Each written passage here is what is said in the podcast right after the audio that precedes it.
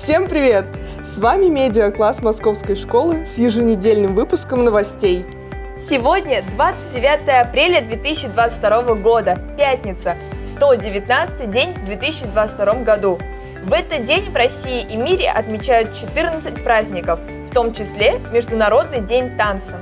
Это ежегодное мероприятие было учреждено в 1982 году ЮНЕСКО, отвечающим за вопросы, связанные с культурой. Выбор даты пал на день рождения Жан-Жоржа Навера, знаменитого танцовщика из Франции, заложившего основы современного балета. А какие виды танцев ты предпочитаешь? Я считаю, что народные танцы красивее, чем современные. Правильно говорить красивее. Можно запомнить так.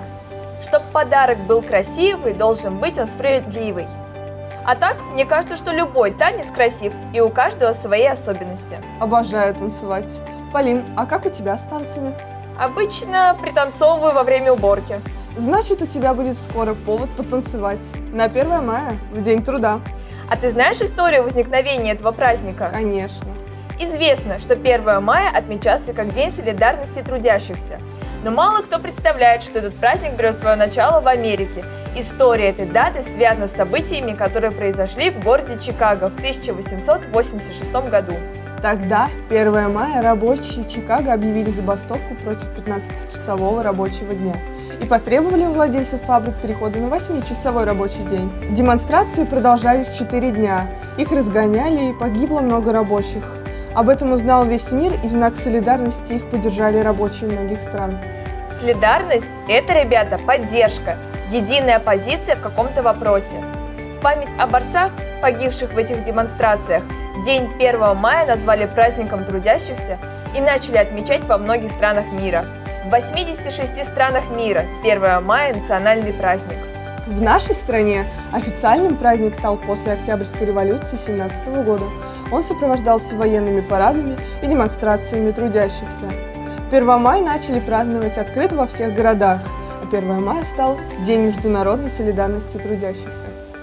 Раньше в населенных пунктах проходили крупномасштабные демонстрации. Практически все жители выходили в центр отмечать 1 мая, несли огромное количество плакатов и лозунгов, советских флагов, портреты руководителей страны. Творческие коллективы готовили различные выступления. Раньше это был один из главных праздников страны.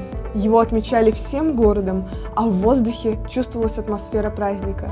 Люди поздравляли друг друга при встрече, посылали родным и близким почтовые открытки. Но с распадом Советского Союза ушел и праздник День международной солидарности трудящихся. В 1992 году День международной солидарности трудящихся всех стран переименовали в праздник весны и труда. Действительно, 1 мая – первый настоящий праздник весны.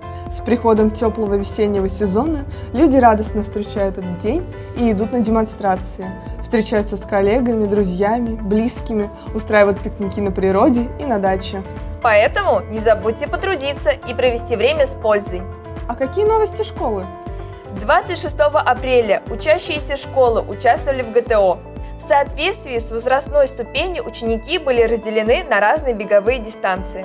А 27 апреля прошел кинофестиваль по фильмам Андрея Тарковского в сотрудничестве с Московским кино в школе, где ребята создали проект 90-летию режиссера и по заданию выполнят трейлер к фильму.